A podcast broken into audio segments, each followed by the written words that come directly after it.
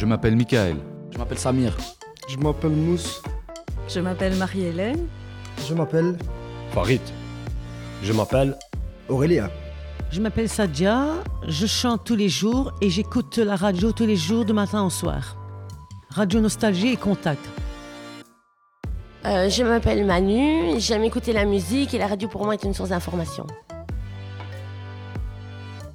J'aime regarder la télévision. La radio c'est bien, mais je ne l'écoute plus. Bah, j'écoute pas de radio. Je sais pas. J'aime pas en fait. Ouais, je m'en fous, il raconte que des conneries. Ah, La radio pour moi, ça a toujours été euh, Mon kiff. un moment de détente dans ma cellule. Mons, Churchill, 24. J'aime écouter la radio parce que c'est quelque chose que tu peux écouter partout. Un programme réalisé par les détenus de la prison de Mons. La radio. La radio, c'est quelque chose qu'on peut écouter partout. Est-ce que c'est quelque chose qu'on peut faire partout? On est avec qui aujourd'hui? Avec Marie-Hélène. Michael. Farid aussi est dans la place. Bilal le fou. Bilal le fou. Je m'appelle Guillaume et avec Thibaut, on est venu euh, six fois pendant six mois, les samedis matins, pour en- enregistrer des choses, euh, pour vous rencontrer, pour se rencontrer. Et la première chose qui m'a étonné, avant même que je vienne, il y a un micro qui a été donné à une personne qui s'appelle euh, Sadia, et voilà ce qu'elle euh, nous explique. Lors de notre incarcération, ce que nous avons pu constater, et je ne suis pas la seule bien entendu, après X temps, nous avons vu qu'il y avait un souci au niveau du langage, comportement par rapport mental. Donc euh, nous avons des difficultés à devoir, à devoir s'exprimer. Nous trouvons plus nos mots. Pour certains, pour certains, ah pour certaines, pour, cer- pour certaines. Donc nous avons des pertes de mémoire, nous avons des troubles de la parole. Et ça, c'est dû, et ça, c'est dû au fait que nous soyons renfermés 24 heures sur 24. Et le problème, c'est que la plupart ne lisent pas. Et le fait de ne pas lire, ça joue énormément. Il ne faut pas oublier que le cerveau est un muscle, donc il faut le faire travailler. Chaud, euh, ch- Sauf que bon, c'est vrai, il y a certaines personnes qui n'aiment pas de lire. Donc voilà le problème qui s'oppose à cause de, de cet handicap. Voilà. Qu'est-ce que vous pensez de ce que dit Sadia sur la, la parole en prison? Euh, elle n'a pas vraiment tort, euh, Sadia, dans ce qu'elle dit. hein. Mais on a l'impression aussi que notre parole n'est pas, on n'est pas. Aussi, voilà, que notre parole ne vaut rien. On a beau parler, beau crier, on a l'impression, voilà, de, parler à des sourds. On ne sait pas si c'est fait exprès ou pas, mais bon, moi, en tout cas, mon impression, c'est que, ouais, des fois, on a, on a l'impression de parler dans le vent. Et aussi au niveau de, voilà, de parler, s'exprimer. C'est vrai que du fait qu'on soit avec euh, certaines personnes ici qui voilà qui ne sont pas qui n'ont pas été à l'école et qui voilà qui n'ont pas de répondants, qui n'ont rien à dire, ben on se retrouve au même niveau. Des fois on parle, on parle et on, a l'impression de parler avec euh, voilà je sais pas c'est bizarre en fait. Ben, euh, c'est surtout aussi que des fois, on n'a pas vraiment de vrai dialogue. Euh, on ne sait pas qu'on mène des débats ou quoi que ce soit sur un sujet euh, bien précis. C'est souvent toujours la même discussion. Euh, Qu'est-ce que tu as mangé? Qu'est-ce qu'on va manger? Qu'est-ce que tu vas préparer? Parce qu'on ne mange pas la bouffe du chariot. Et des bêtises, enfin, bêtises façon de parler. hein. Est-ce qu'il y aura préau? Il n'y a pas préau? Enfin, c'est toujours la même chose. Et euh, qu'est-ce que tu vas regarder ce soir? Ah ben moi j'ai regardé ça, tata. Enfin et puis ben, des fois il y a des gens aussi qui sont tout seuls depuis un moment dans leur cellule, donc euh, cô- côté conversation c'est pas ça. euh, Enfin voilà ils savent pas partager quelque chose non plus. Enfin si on s'est crié par la fenêtre, mais bon euh, c'est encore différent. Donc ouais. Enfin enfin oui je, rejoins aussi Sadia. Ce qui est douloureux parfois, c'est la répétitivité. On parle toujours de la même chose, on parle toujours des dossiers, on parle toujours de l'avocat, on parle toujours qu'on a été en appel, on parle toujours qu'on a fait opposition, on parle toujours... Ça, ça me saoule en fait. Bilal? Tout simplement, nos vies, c'est un replay. Tous les jours les mêmes choses, toujours la même routine, toujours les mêmes têtes, toujours les mêmes surveillants qui cassent les couilles. toujours les mêmes directeurs qui te regardent travers. Et voilà, tous les jours les mêmes choses. Vu qu'on rentre, on va dire, en prison en 2014, on va plus évoluer. Tant qu'on va pas sortir d'ici, même si on sort en 2027, les gens vont évoluer dehors. Nous, on n'évolue pas. On reste à 2014. Point barre.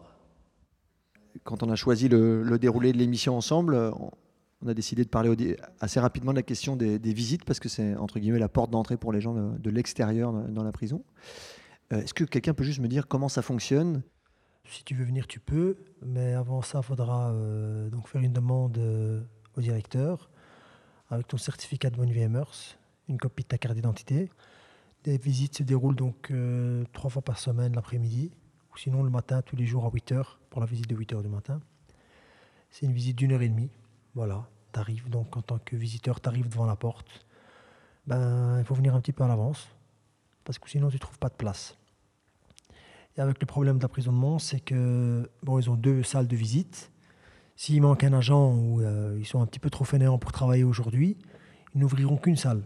Ce qui fait que sur 37 tables qui se trouvent là à la salle de visite, tu te retrouves avec 25 tables ou 26 tables, je pense, vu qu'il n'y a qu'une salle qui ouvre.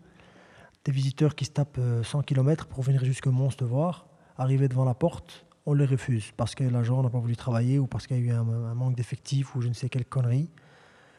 Euh, voilà, tes visiteurs sont venus pour rien et ils repartent. Bon, et si tu as la chance de, t'inscrire donc pour la visite, après tu es inscrit, donc voilà, tu te retrouves dans la salle d'attente, à attendre donc dans une salle d'attente qui n'est pas aérée, qui pue, bon, d'après ce qu'on me dit.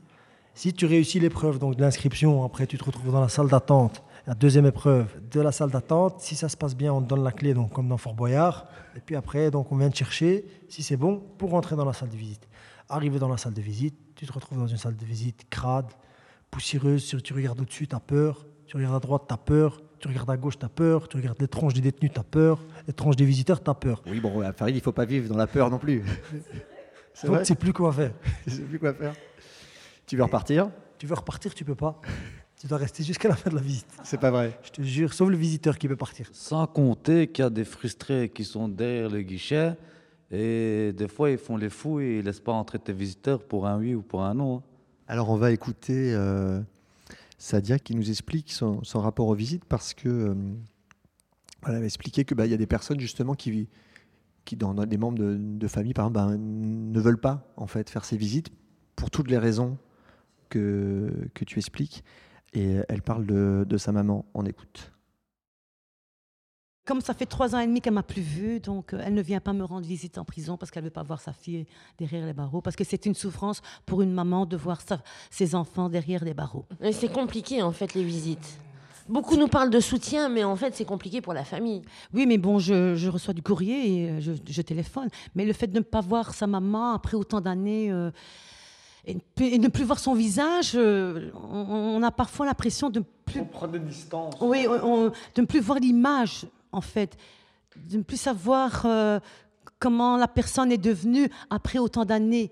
Si le visage a, a changé, si elle a pris des, des rides, si euh, il y a une, une tristesse qui s'est installée au vis- dans le visage, si elle est marquée par, euh, euh, après autant d'années, le fait de voir sa fille en prison. Et c'est compliqué de, de faire sa détention avec, en sachant ce que vous venez de nous dire? C'est très dur, oui, très, très, On très se sent coupable vis-à-vis de la famille? Je- moi, je me sens coupable, en tout cas, oui, oui. Parce que je n'avais pas ma place ici. Et là, à, l'entrevue, et on, on la réentendra plusieurs fois dans l'émission, c'est Manu qui a beaucoup utilisé le micro pour parler, mais aussi pour interroger les autres, et puis elle le fait très très bien.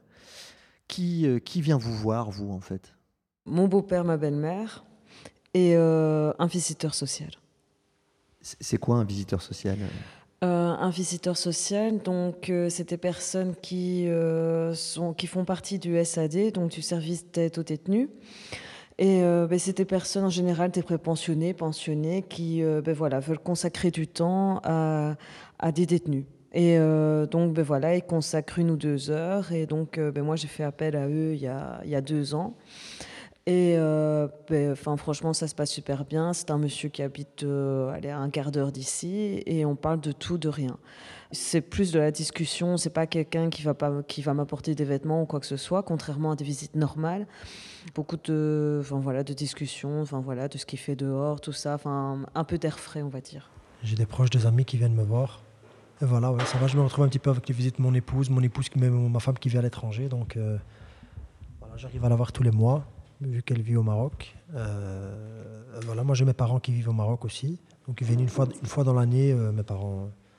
Et en même temps, je peux les voir. Et mes frères et sœurs qui vivent encore ici, mais qui viennent de temps en temps faire un petit coucou. Et des amis euh, qui viennent de temps en temps faire un petit coucou. Voilà. Je propose qu'on écoute maintenant un travail qui a été fait par Sadia. Donc Sadia, on a entendu au tout début, elle expliquait la difficulté qu'elle pouvait avoir à, parler, les problèmes de langage qui étaient liés à l'enfermement. Et on a proposé à plusieurs personnes, elle, elle a bien voulu le faire, de faire un message personnel. Elle a été enregistrée par Marie-Hélène, c'est-à-dire qu'ils se sont isolés et euh, toutes seules, elles ont fait ce travail. Et ensuite, Sadia a fait un choix de musique et de son euh, pour accompagner sa parole. Donc voilà, on est sur quelque chose euh, d'assez poétique. On écoute son travail. Qui aurait cru?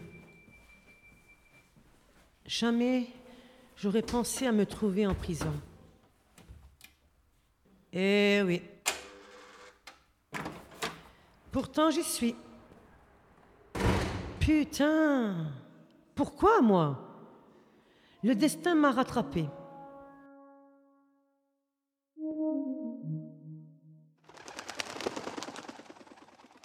Je vais m'évader et pouvoir déployer de mes ailes.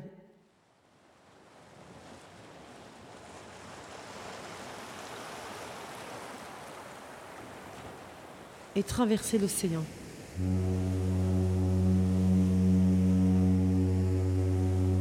Ma douleur est immense. Oh mon Dieu. Jamais j'aurais pensé à me retrouver en prison. Putain. Pourquoi moi Non, non, non, non, non, non, non, non, non, remonte. La vie continue, reprends-toi. Tu n'es pas toute seule. Faisons une chaîne de solidarité.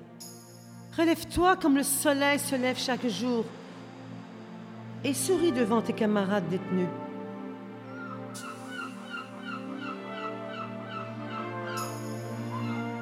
Mon tour viendra. Vive la liberté.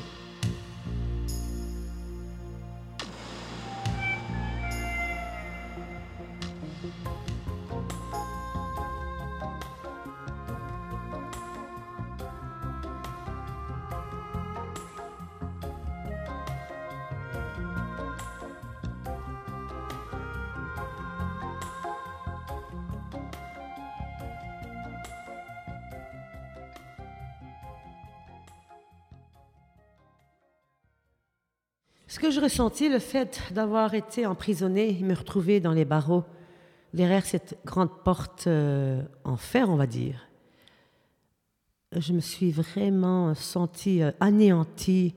J'avais l'impression que la terre était tombée au-dessus de ma tête. Et ça m'a fait une drôle de sensation d'être vraiment coupée du monde. Et je me suis dit, je ne vais pas pouvoir revoir ma famille, mes amis et surtout ma liberté, car je suis une personne qui bouge constamment, tout le temps. Je suis quelqu'un de très volage, qui aime se déployer avec ses ailes, effectivement. Donc le fait de me retrouver là, euh, je pense et je pense et je pense, et puis je me dis, bon, ben, finalement, euh, ce qui est fait est fait, il faut laisser le passé dans le passé. Donc euh, j'assume. Et euh, ma punition est en sorte qu'elle soit euh, faite. Mais j'avoue qu'il m'arrive souvent de pleurer. Parce que c'est tellement lourd à porter en soi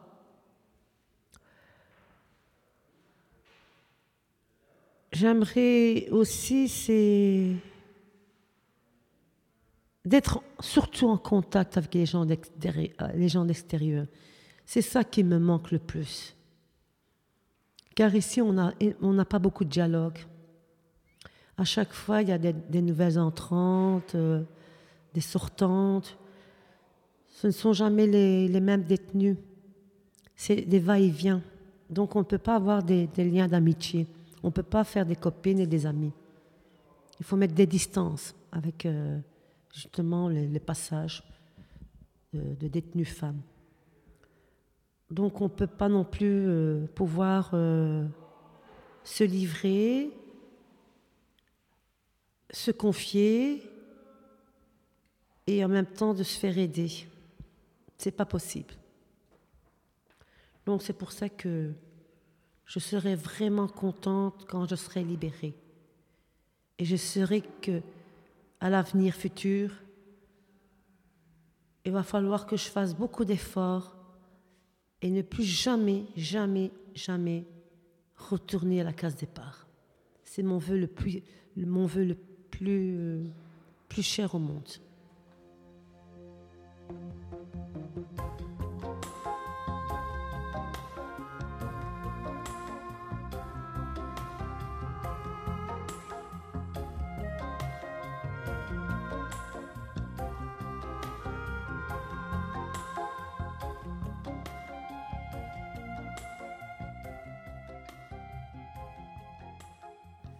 Et ne plus jamais, jamais, jamais retourner à la case départ.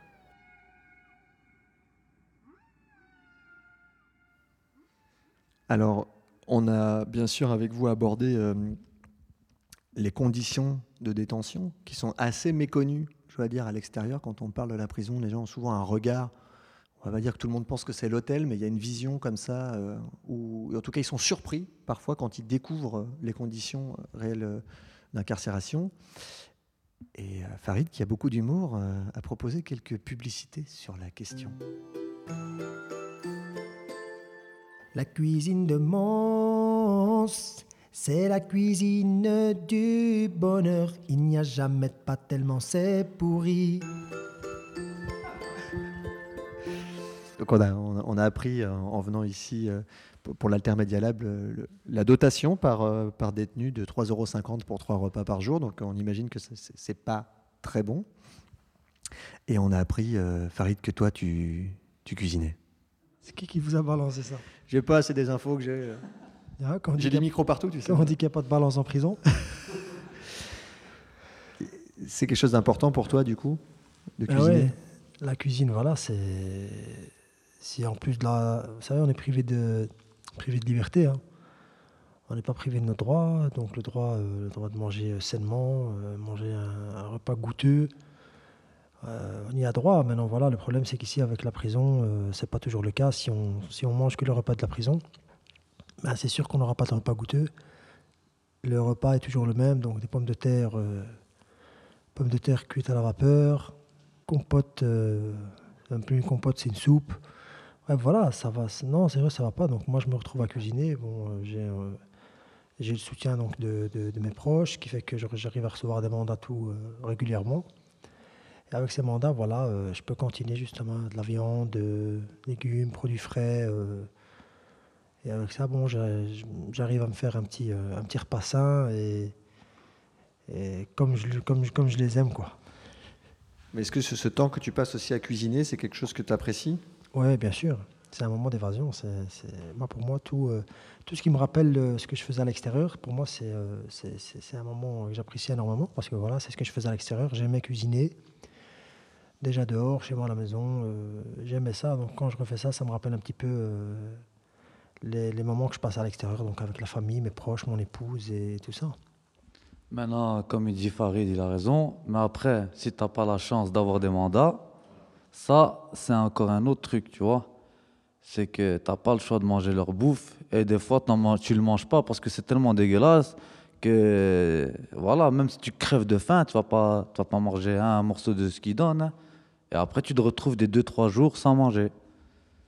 Et eux, ils n'en ont rien à foutre de toi. Tu vois, c'est pas comme s'il y avait un suivi qui dit est-ce qu'aujourd'hui tu as bien mangé et tout ça. C'est ça, ils, ils font pas d'efforts pour les détenus. Ils donnent et ils se cassent. Ça veut dire ils savent pas ce qu'il fait dans sa cellule, s'il pleure, s'il suicide, euh, s'il a mangé, s'il a pas mangé, ils n'en ont rien à foutre. Tu vois Ah, voilà.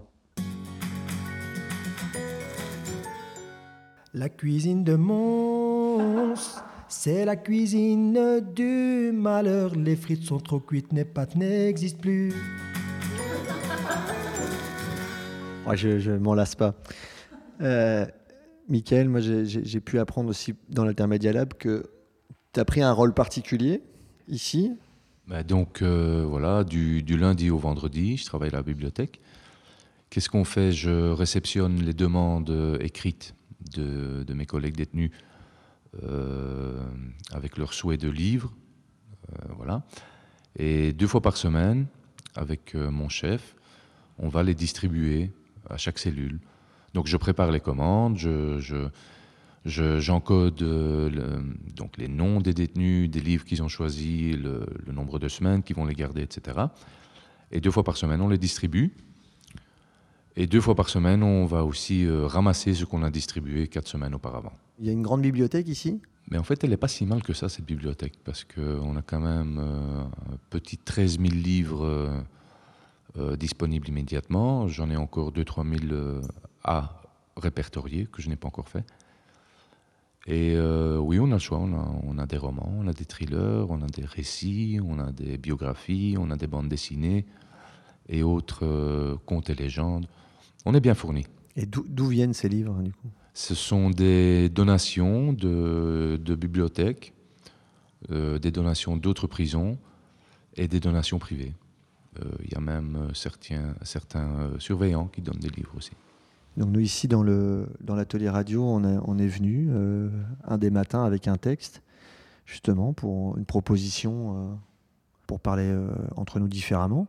C'est un texte d'Ascanio Celestini qui s'appelle Discours à la nation et, euh, j'ai été étonné parce que je pensais que ça allait pas forcément intéresser et puis on l'a lu tous ensemble. Ça déjà j'ai beaucoup apprécié et en- ensuite euh, il y en a un parmi vous qui qui s'est prêté au jeu de de lire ce texte. Ce n'est pas vous qui m'avez choisi. Ce n'est pas vous qui m'avez choisi. C'est moi qui vous ai choisi. C'est moi qui vous ai choisi. Moi, je vous dis que la vraie majorité, c'est pas 52, 53%. La vraie majorité, c'est 100%. C'est pour ça qu'on ne peut pas se fier aux électeurs. C'est nous qui devons choisir et pas vous qui devez nous choisir. Alors j'ai repensé à cette vieille histoire du loup, de la chèvre et du chou. Il y a un paysan, et ce paysan il a une barque, un loup, une chèvre et un chou. En premier, on sait bien qu'il va faire traverser la chèvre. Parce que comme ça, le loup reste avec lui. Il ne mange pas le chou, puis il revient en arrière, il prend le chou, l'amène de l'autre laisser le chou avec la chèvre. Parce que sinon la chèvre. Et donc il reprend la chèvre, et il la ramène du côté du loup, mais il ne peut pas laisser la chèvre avec le loup, parce que sinon le loup la mange. Et donc il prend le loup, et blablabla, et blablabla. Bref. Eh bien ça, c'est la vieille manière de faire de la politique. C'est dire de ménager la chèvre et le chou. De mettre tout le monde d'accord et de faire des alliances. Moi je vous dis qu'il y a une autre technique politique. Faisons traverser par exemple la chèvre. Et puis allons chercher le chou et mettons-le du côté de la chèvre. On se retourne et on fait semblant de rien. La chèvre mange le chou, on a perdu un chou, mais on a gagné la voix de la chèvre. Puis prenons le loup et mettons-le du côté de la chèvre. On se retourne et on fait semblant de rien. Le loup mange la chèvre, on a perdu la chèvre, mais on a gagné la voix du loup.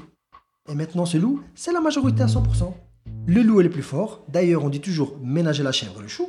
On dit jamais ménager la chèvre, le chou et le loup. Parce que le loup, il se sauvera tout seul. Le loup, c'est le plus fort. Et c'est pour ça que je vous dis que c'est moi qui vous ai choisi, c'est pas vous qui m'avez choisi. C'est moi qui vous ai choisi. Et je vous ai choisi parce que vous êtes les plus forts, parce que vous êtes le loup, parce que vous êtes les charognes, parce que je sais que si vous voyez une chèvre, vous lui sauterez dessus. Et moi, je me retourne et je fais semblant de rien. Pour le moment, il y a encore une espèce de démocratie. Il y a une opposition, une minorité. Il y a une chèvre et un chou. Ils sont de l'autre côté, alors on tourne le dos encore pendant un petit temps. Mais quand la chèvre aura mangé le chou, à ce moment-là, nous, on se retournera et on sautera sur la chèvre pour la dévorer. Et alors là, on sera une vraie majorité. Une majorité à 100%. Ce jour-là, on sera enfin devenus tous égaux. Non, mieux qu'égaux. On sera tous identiques. Et ce jour-là, je vous jure que vous sortirez du lit, vous vous regarderez dans le miroir, et dans le miroir, vous verrez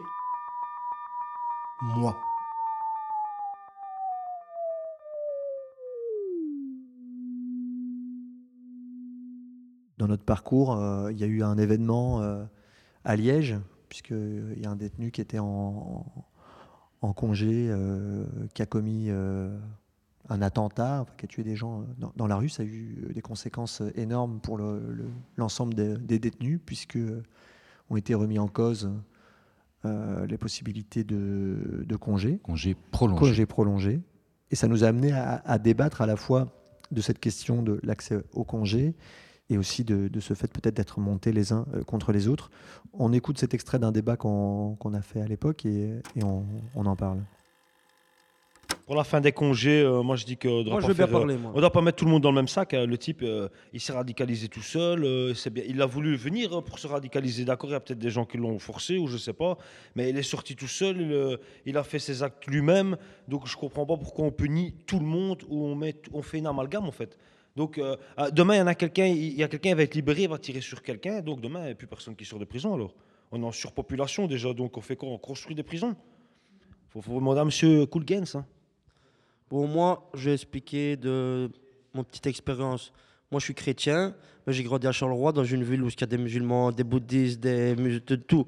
Et dans le temps, nous, nos, amis, leurs pères, c'était des travailleurs, ils allaient à la mine, c'était des gens qui avaient leur religion, mais c'était une religion de paix. Euh, ils disaient bonjour à ma mère, ils disaient bonjour à mes tantes, à tout le monde. Euh, c'était des gens qu'on n'entendait pas, ça commençait pas à dire euh, des choses bizarres. Ils, vivaient leur religion pour eux, comme nous, on vivait notre religion pour, euh, pour nous.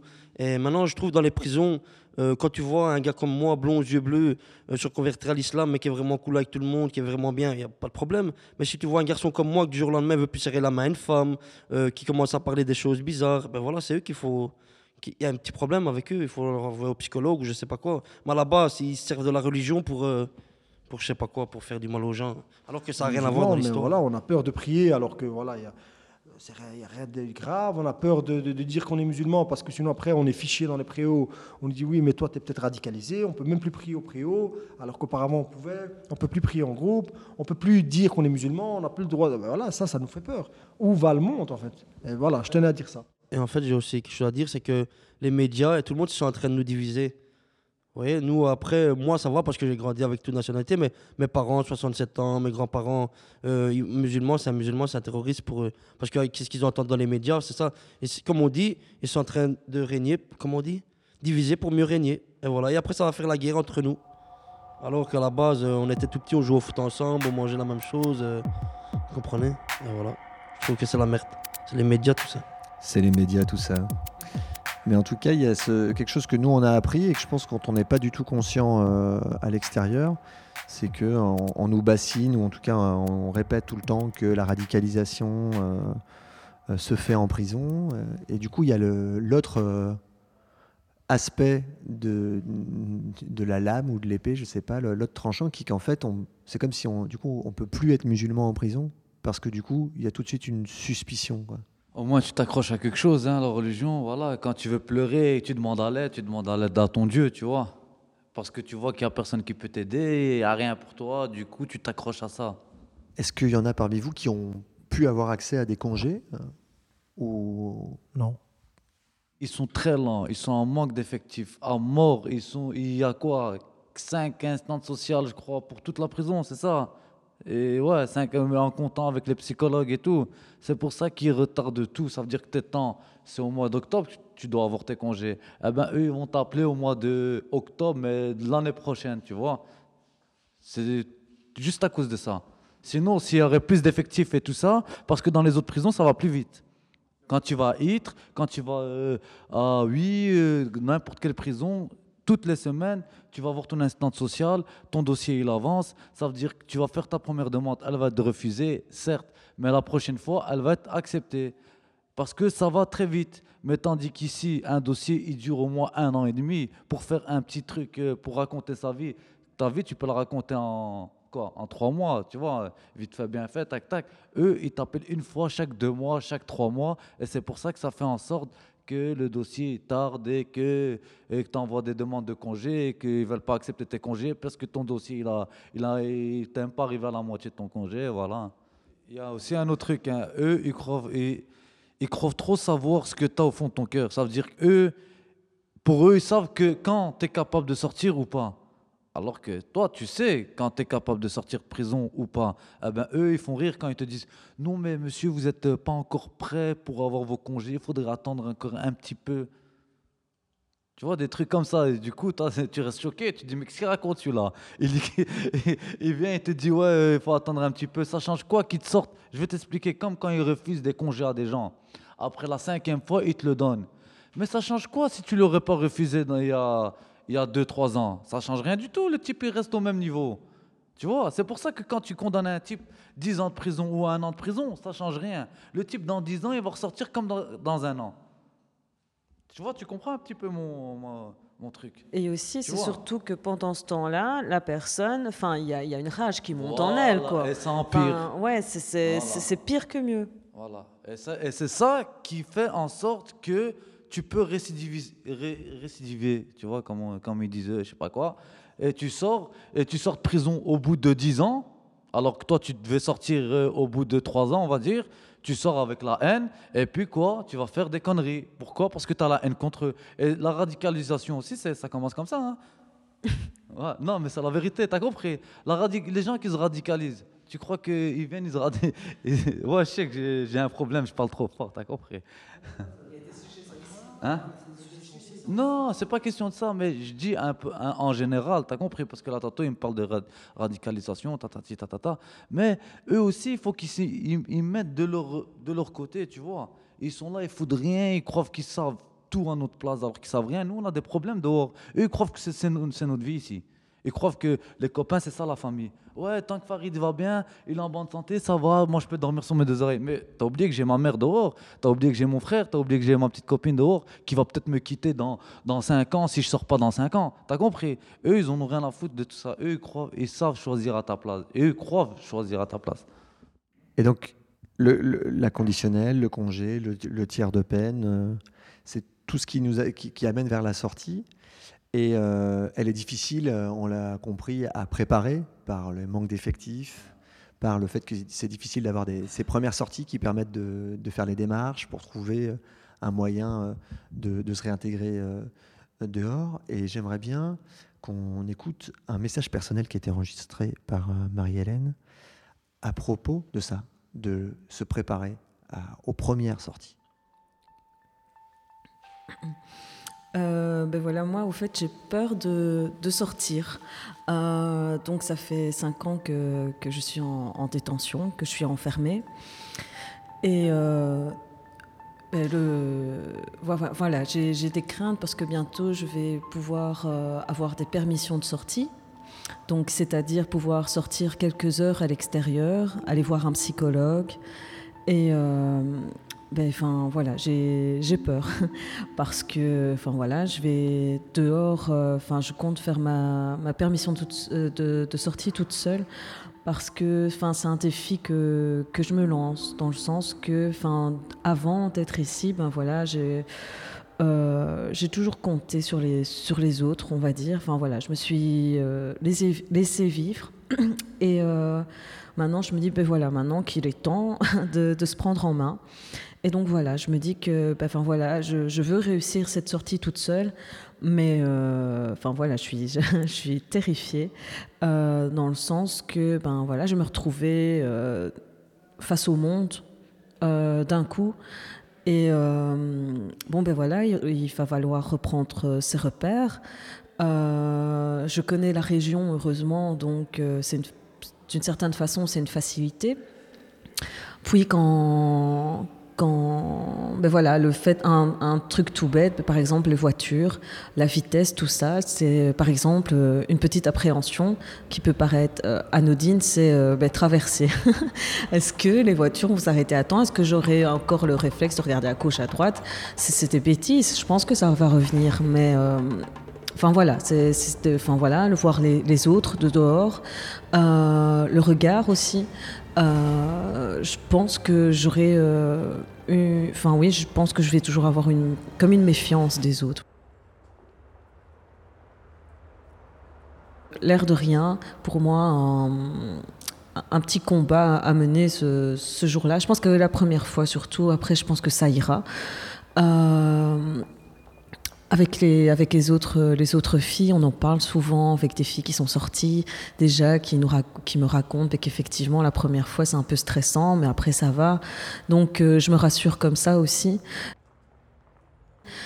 Mais en tout cas, ça sera cette année. Donc, euh, donc voilà, donc j'essaye de, de rester zen, on va dire, de me,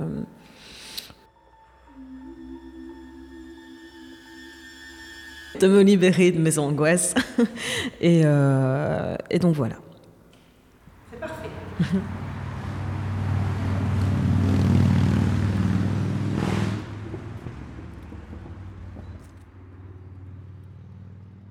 Est-ce que c'est une appréhension que d'autres partagent le, Les sorties, les, les, sorties brèves, les congés? Est-ce que c'est compliqué à organiser?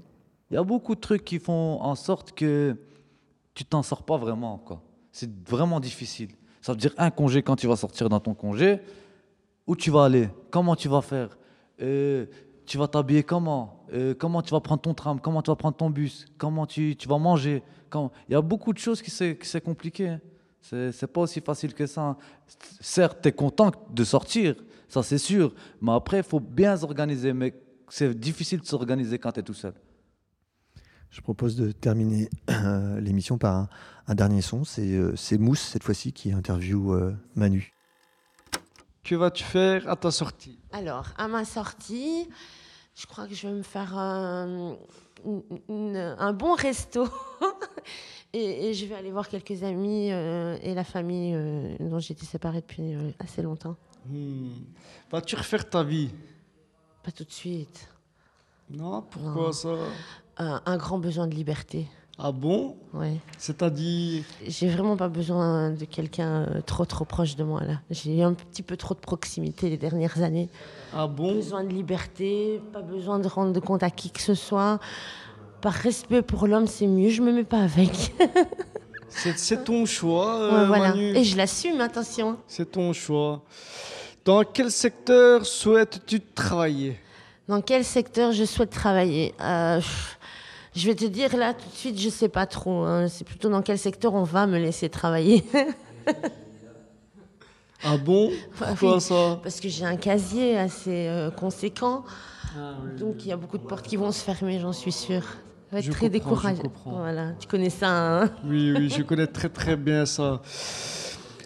Actuellement, êtes-vous au bout du rouleau? Actuellement, je dois avouer que j'en ai vraiment plein, plein les fesses. j'en ai, j'essaie d'être poli, t'as vu J'en ai marre, j'ai hâte que ça se termine plus le temps passe et plus c'est compliqué dans les prisons. On a de moins en moins, euh, on doit galérer pour avoir des sorties, pour avoir une conditionnelle. C'est tolérance zéro. Le moindre pas de travers ou la moindre initiative de la part du détenu lui revient en pleine face. Beaucoup, beaucoup, beaucoup de détenus font fond de peine. Après, quand on sait euh, la date de notre libération et qu'on s'en rapproche, euh, après plusieurs années de prison, ça devient, ça on, est, on, a hâte de sortir en fait. On a hâte que la peine se termine et, et de rentrer à la maison on a hâte de rentrer à la maison. Merci à vous et peut-être que vous avez un, dernier message à, passer, quelque chose que vous avez envie de dire? Qu'ils arrêtent de donner des lourdes peines, comme des fous, là, pour euh, un vol de sac qui donne des 10 ans, 15 ans, comme si tu braquais une Brinks à la gare du Midi. Voilà. Merci, euh, merci à vous tous d'avoir participé à l'Altermedia Lab, d'avoir participé à cette émission de radio. Merci parce que j'ai appris beaucoup de choses, un peu sur vous et beaucoup sur moi. Donc euh, ça a été très enrichissant pour moi.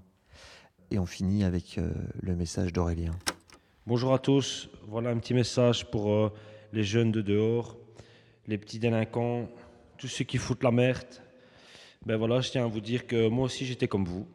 Et je me suis retrouvé ici à faire pas mal d'années de prison. Et voilà, je voulais vous faire passer un petit message pour vous dire que la vie elle est dehors, elle n'est pas ici. C'est une fois ici qu'on se rend compte de tout ce qu'on a perdu. Donc euh, si j'ai un petit message à vous faire passer, ben, c'est profiter, profiter de la vie dehors, profiter de votre famille, profiter des gens qui vous entourent, qui vous aiment.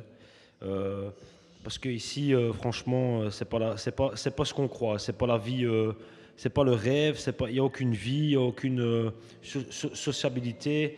Il y a rien du tout ici. Donc, franchement, je vous donne un conseil suivez le droit chemin dehors, allez à l'école, étudiez, réussissez, trouvez un bon taf, profitez de votre famille. Parce qu'ici, euh, on a tout perdu. hein. Donc, euh, si j'ai un conseil à vous donner, ne mettez jamais les pieds en prison. Un atelier radio mené par le Xara ASBL dans le cadre de l'Alter Media Lab, organisé par l'agence Alter, à la prison de Mons. Musique additionnelle, Sébastien Schmitz. Emprunts musicaux, Alta